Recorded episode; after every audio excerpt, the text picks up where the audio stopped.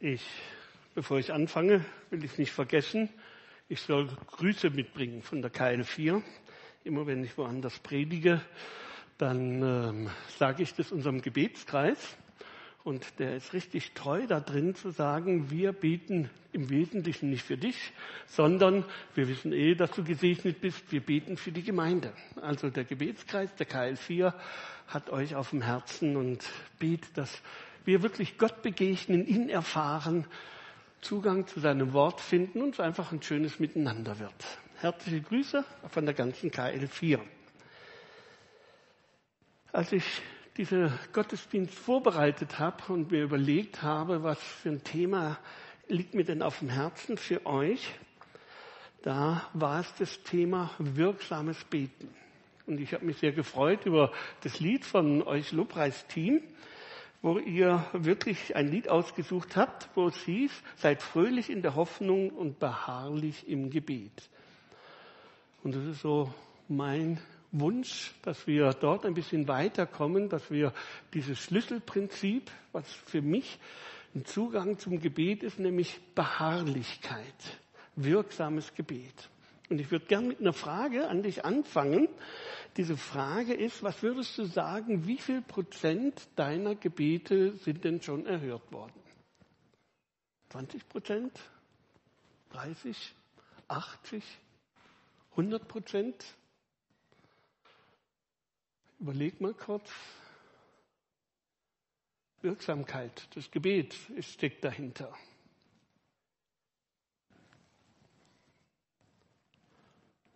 Oder noch die zweite Frage, wie lange so durchschnittlich betest du für ein bestimmtes Anliegen?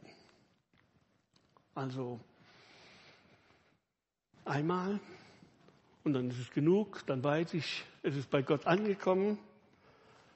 Oder betest du zweimal, so zur Sicherheit, eine ganze Woche lang, einen Monat lang, jahrelang? Wie beharrlich bist du eigentlich so im Schnitt mit deinen Gebeten? Oder betest du so lange, bis Gott geantwortet hat? Beharrlichkeit ist für mich die Kraft, die wir brauchen, um im Gebet nicht aufzugeben. Ihr seht das Geheimnis der Beharrlichkeit. Ich habe euch einen Text mitgebracht, Matthäus 15, 21 bis 28. Und meistens beschränken sich die Prediger auf den 28. Da ist nämlich so das Ergebnis eines Prozesses und das Ergebnis ist toll. Weniger gerne predigten die Prediger über die, ab Vers 21, über die Dinge, die davor standen. Und das interessiert mich immer. Wie kommt es zu den Ergebnissen hinten raus, wenn wirklich die Gebete erhört werden? Was steckt dahinter? Und es ist auch ein Grund, warum Prediger so gerne diese Vorgeschichte auslassen, weil Jesus in dieser Begebenheit eher schlecht bekommt. Und manche, die sich tiefer dort hineingraben in den Text, stellen fest, dass dort auch manches theologische Problem drin steckt, das gar nicht so einfach zu knacken ist. Also ich will euch hungrig machen. Wer eine Bibel hat, darf sie gerne aufschlagen. Ich werde versuchen, im Grunde genommen nichts anderes mit euch zu machen, wie Schritt für Schritt die einzelnen Bibeltexte, die einzelnen Verse durchzugehen und zu gucken, was hat sie mir zu sagen. Also, wenn du das Gefühl hast, wo will der eigentlich drauf hinaus, hab ein bisschen Geduld. Das Ergebnis kommt zum Schluss, aber ich glaube, wenn wir uns einlassen auf die Kraft des Wortes, wenn wir uns einlassen, mal all unsere Gedanken, die wir schon haben, für viele dürfte dieser Text bekannt sein, die Gedanken mal beiseite zu legen und nochmal versuchen, sich ganz neu in diese Begebenheit hineinzudenken. So, kurze Rede, langer Sinn. Ab Vers 21. Danach brach Jesus auf und zog in das Gebiet der Städte Tyrus und Sidon. Dort begegnete ihm eine kananitische Frau, die in der Nähe wohnte. Also ich habe Hoffnung für alle genommen als Übersetzung, die ist ein bisschen geläufiger. Jesus bricht auf, zieht sich zurück. Es ist etwas, was im Grunde genommen nichts anderes heißt, wie er macht Urlaub. Von den ganzen Menschen, von den ganzen Trubel. Er geht sogar ins Ausland. Das war damals die Städte Tyrus und Sidon. Und dort, nämlich in diesem Bereich von Kanaan, war eine kananitische Frau, die ihn aufsuchte, die in der Nähe wohnte. Und indem sie in der Bibel als kananitische Frau gekennzeichnet war, bedeutete das nichts anderes, wie sie war ungläubig. Und nicht nur ungläubig, sondern ihr Glaube war im jüdischen Kontext etwas wie Aberglaube. Also von da aus ähm, war sie nicht irgendwie ganz nah in ihren Auffassungen bei Jesus und seinen Jüngern, sondern man betrachtete die Ausländer, die zudem auch noch einen anderen Glauben hatte, eher reserviert. Sie kommt also, hat ein Anliegen. Laut fleht sie Jesus an, Herr, du Sohn Davids, hab Erbarmen mit mir. Meine Tochter wird von einem bösen Geist gequält. Also nochmal, eigentlich ist es gar nicht so schwierig und so unwirklich, wenn man so das Gefühl hat, die hat einen falschen Glauben, abergläubisch, dass die da von einem Problem besucht wird, ist für jeden Christen klar. Wenn man nicht bei Gott ist, wenn man nicht mit Gottes Willen läuft, wenn man sich nach Gott nicht ausrichtet, dann gibt es Probleme im Leben. Sie hatte das Problem, dass ihre Tochter krank war, furchtbar gequält wurde. Und der, Text sagt, bitte, laut fleht sie ihn an. Heißt nichts anderes, als dass sie ganz laut einen Wunsch zum Ausdruck bringt. Eine andere Übersetzung betont dieses Flehen noch mehr. Bitte, bitte, bitte, bitte, hilf. Das steckt dahinter. Wisst ihr, da steht nicht unbedingt, wenn du mal Zeit hast, lieber Herr Jesus, wenn es dir mal gelegen kommt, dann wäre doch schön, wenn du dich auch mal um etwas anderes kümmerst, wie jetzt hier nur um Urlaub unter deine Jünger. Nee, da kommt eine Intensität herein, ein Wunsch, ein Drängen. Und wir können da den, ja, die Not mitfühlen, die dahinter steht bei dieser Frau. Diesen Druck, den sie hat. Und sie nimmt den Titel Herr, du Sohn Davids. Das ist für Kananäer ein Verrat an dem, ihrem Glauben. Das beinhaltet, dass sie anerkennt, dieses Herr weist auf den Messias hin, weist auf die Stellung von Jesus hin. Also sie lässt all ihre Dinge hinter sich, widmet sich genau dieser Person, hat sich mit ihm beschäftigt. Wer ist denn das? Ich denke, Sie haben da von den Wundertaten Jesu gehört, wie er Kranke heilt. Und sie akzeptiert ihn als Herrn, als Sohn Davids in dieser Linie als Gesalbten Gottes. Eigentlich gehen 99 Prozent der Geschichten der Bibel so, dass wenn Jesus angefleht wird, er sagt, gerne. Er sagt, selbstverständlich. Jesus sagt, dazu bin ich gekommen zu erlösen, zu heilen, zu retten. Das ist mein Antrag, mein Auftrag. Das ist mein Ziel. Gut, dass du zu mir gekommen bist und nicht zu deinen Göttern gegangen bist. So würde man meinen, dass der Heiland der Welt, die geborene Liebe, reagiert zu dieser Frau, die fleht, die bittet, die sich an ihn wendet. Und er reagiert 23, Vers 23. Aber Jesus gab ihr keine Antwort. Ich weiß nicht, wie es euch geht, wenn der Timo, wenn er das nur mitkriegt aus dem Augenwinkel, wenn jemand nach dem Gottesdienst zum Timo geht und ihn anfleht, ihn bittet, komm, mach was, hilf mir. Und Timo dreht sich weg. beachtet sie nicht. Und sagt auch auf gut Deutsch, lässt sie kalt ablaufen. Wie würde da reagieren innerlich? Hey, ich hoffe, irgendwer kommt uns auf den Timon zu und sagt, Timo, so geht's nicht. Irgendwie ist es doch dein Job hier, dafür zahlen wir dich, dafür hast du gesagt, dass du wirklich dich um uns kümmern willst, dass wenn ich in Not stecke, du dich um uns kümmerst. Und da kannst du nicht einfach links liegen lassen. Nicht beachten. Wir werden im Laufe des Textes sehen, dass es nicht ein Zufall war. Man kann ja ab und zu wen übersehen. Also du gehst die Straße lang links und der auf der anderen Seite guckt halt woanders hin.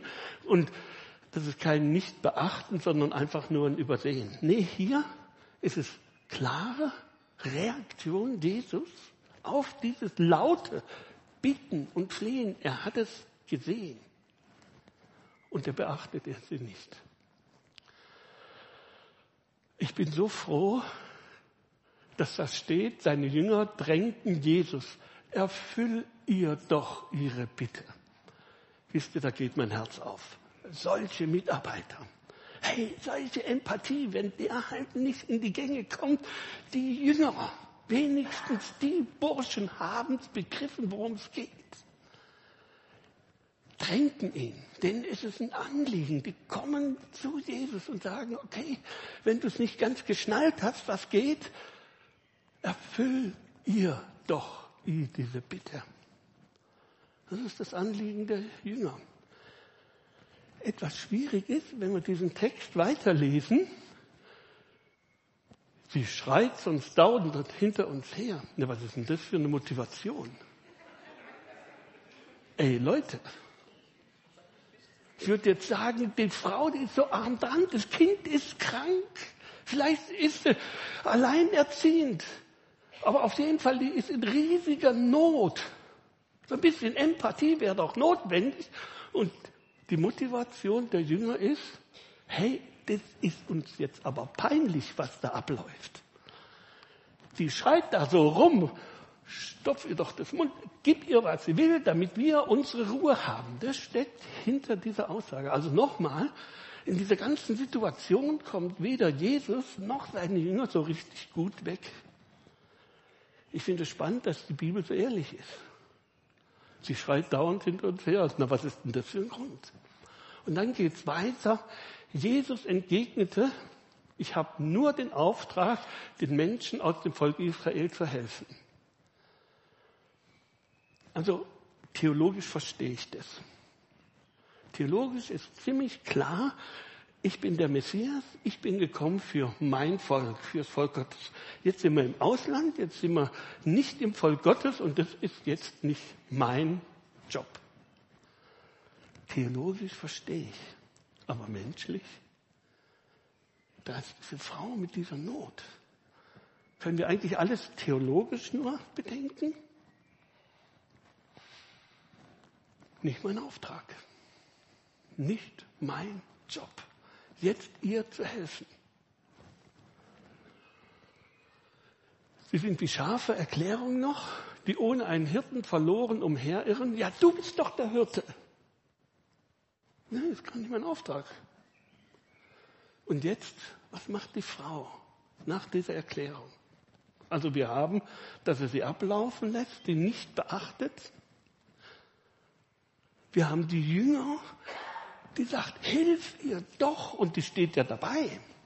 Und er beachtet sie immer noch nicht und sagt seinen Jüngern, nö, ich bin nicht gekommen zu dieser da. Und sie kommt noch näher. Darf ich mal näher kommen? Ich glaube, sie war schon ziemlich dicht dran. Vorher. Deswegen war ihr Schreien den Leuten auch unangenehm und peinlich. Und jetzt will ich mich ein bisschen outen. Ich komme eben aus Villingen Schwarzwälder, ich bin jetzt nicht von Natur aus einer, der die Nähe so gut verkraftet, zumal wenn man die Leute nicht kennt. Also, wenn man in eine neue Gemeinde kommt und gleich einer knuddelt und so, da werde ich erstmal steif und sage, eigentlich brauche ich jetzt dreimal, wo wir uns gut unterhalten und ja, weißt du, so, du kommst mir jetzt zu dicht auf, auf die Pelle. Das ist so mein Gefühl, wenn diese Schutzatmosphäre zu sehr durchbrochen wird. Auf der anderen Seite, was glaubt es, was es dieser Frau gekostet hat, noch näher zu kommen? Noch mehr dort zu dem zu gehen, der sie offensichtlich ablehnt. Nächster Vers.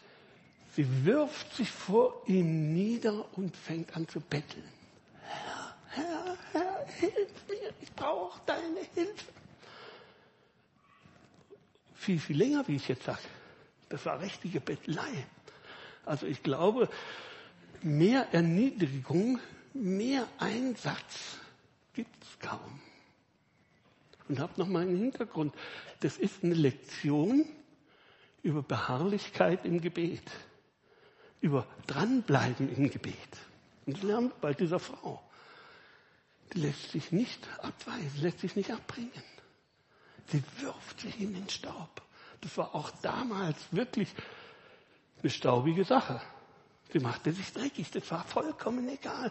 Sie war fixiert und fokussiert auf ihr Ziel. Herr, hilf mir. Und Jesus antwortet wieder, es ist nicht richtig, den Kindern das Brot wegzunehmen und es den Hunden hinzuwerfen.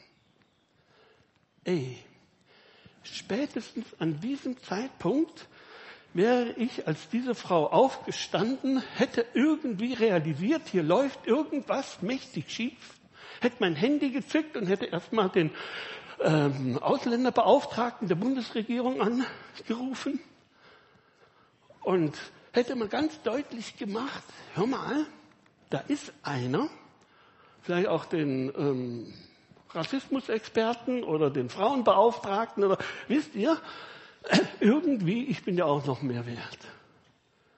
Es kann doch nicht angehen, dass der mich behandelt wie ein Hund. Wisst ihr, das ist damals ein richtiges Schimpfwort gewesen. Wenn ihr nach Österreich geht und die euch Piefke nennen, nicht schön.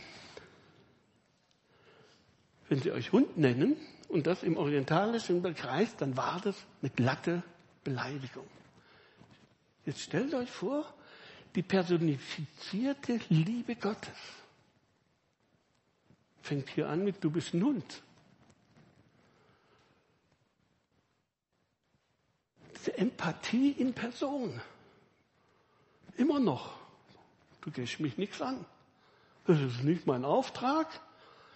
Und als Hund, ja, ziemlich klar gekennzeichnet. Ich weiß nicht, wie es dir geht, wenn du zu Gott betest, dran bleibst im Gebet, durchbetest, bis das Gott antwortet. Und Gott antwortet, nö, auf dein Gebet hin. Machst du weiter?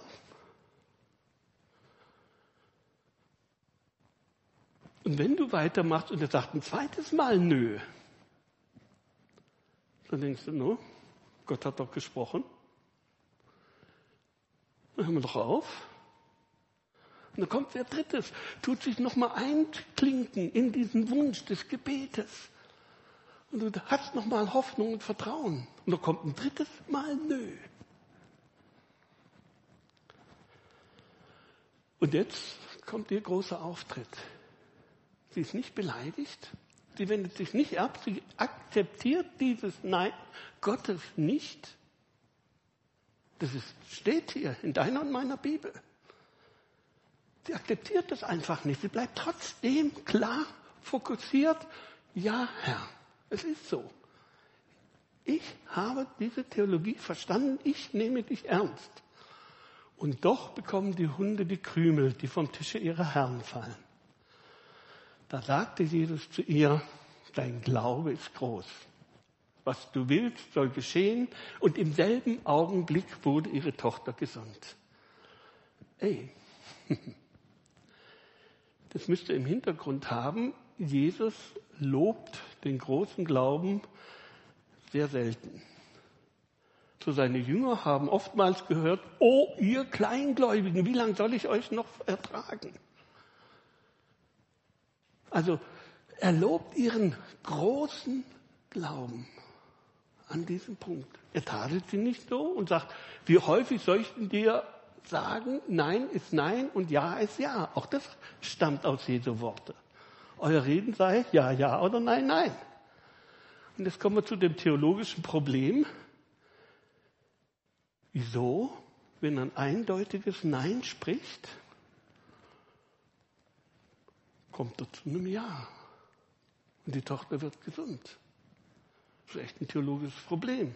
Das ist auch ein natürliches Problem. Jeder, der Eltern ist, weiß, wie gute Erziehung funktionieren soll.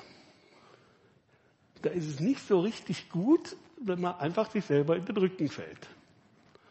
Wenn man, wenn man klar und deutlich dahin gesagt hat, später doch klein beigibt und sagt, okay, dann kriegst du halt dein Wille. Glaubt ihr, dass das so funktioniert da? Dass man nur hart genug, intensiv genug, peinlich genug drängen muss und dann kriegt man seinen Willen? Also die Kinder probieren es immer am liebsten vor der Kasse im Supermarkt. Dann kam man genau dieses Problem. Aber ich bin überzeugt, Jesus war ein guter Pädagoge. Der Beste überhaupt. Und das ist schlechte Pädagogik. Theologisches Problem. Ich habe eine persönliche Antwort. Steht nicht im Text. Meine persönliche Antwort ist die, Jesus wollte von Anfang an das Kind heilen. Jesus hat das schon im Herzen gehabt, hat das so innerlich gewollt. Und er wollte allerdings dort einen Prozess in Gang bringen und eine Lehre für seine Jünger, nämlich welche Lehre? Wie komme ich zu einem großen Glauben?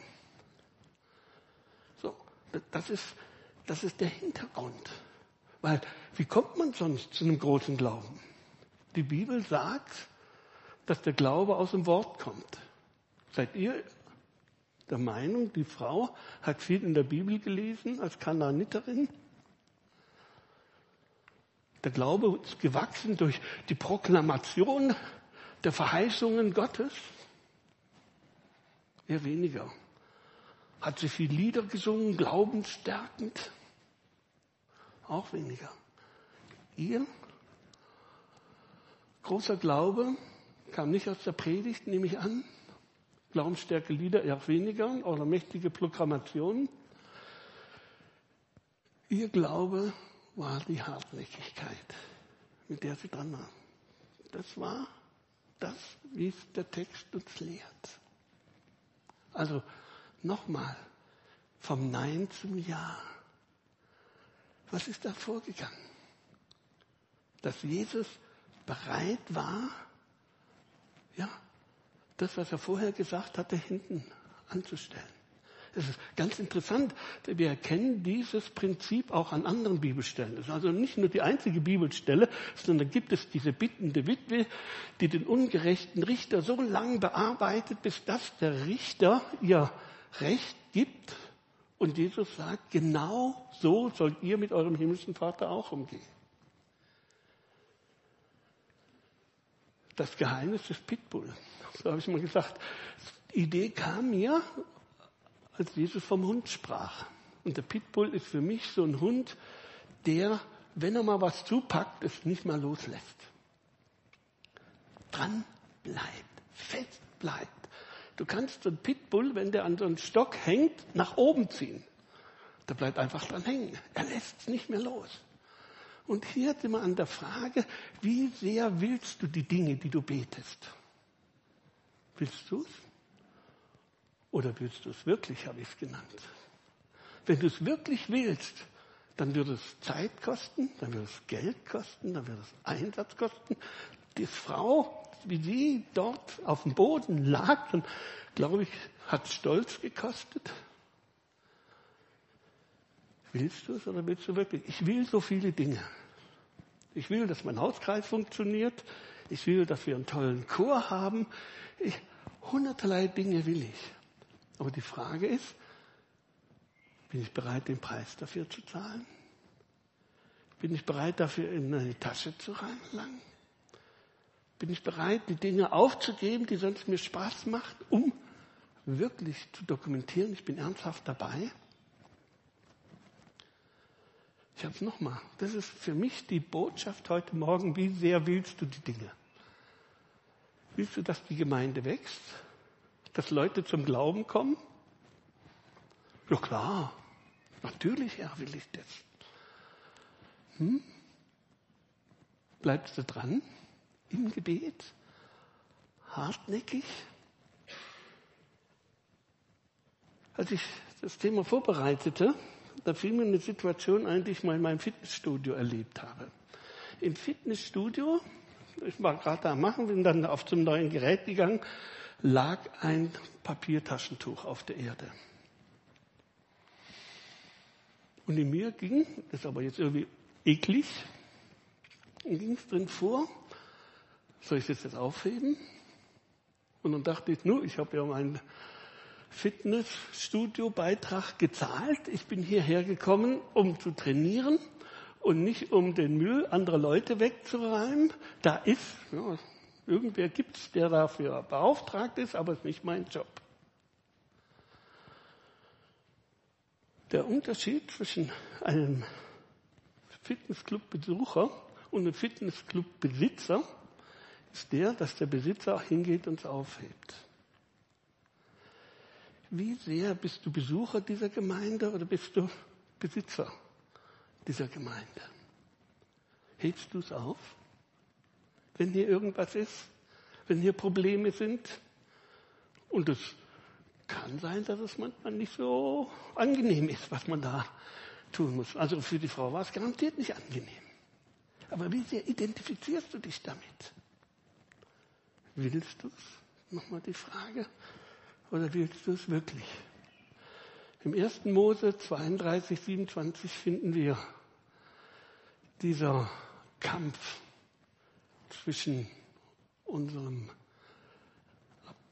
Apostel des Glaubens, unserem Vorbild, wie er ringt und kämpft die ganze Nacht mit Gott. Und dann, ich lasse nicht los du segnest mich denn. Das ist dieser Grundgedanke, den wir im Neuen wie im Alten Testament finden. Bin ich bereit, den Preis zu zahlen? Wenn ja, heißt die Antwort, dein Glaube ist groß. Gott wartet und erwartet von uns, dass wir an diesem Punkt ehrlich werden. Und ich lade euch ein, innerlich Gott zu fragen. Von deinen Gebeten. Ich glaube nicht, dass es dort hunderte oder tausende Anliegen gibt, aber das eine Anliegen, worum du Gott gebeten hast, das auf deinem Herzen liegt, was du willst, dass du das da mal zupackst, Faust machst, so innerlich, festhebst. Herr, das will ich, das will ich wirklich. Das ist mir ein Anliegen. Und dass du es innerlich vor Gott hochhebst und sagst, hier, ich will dranbleiben. Ich lasse nicht los. Ich bin beharrlich im Gebet. Amen.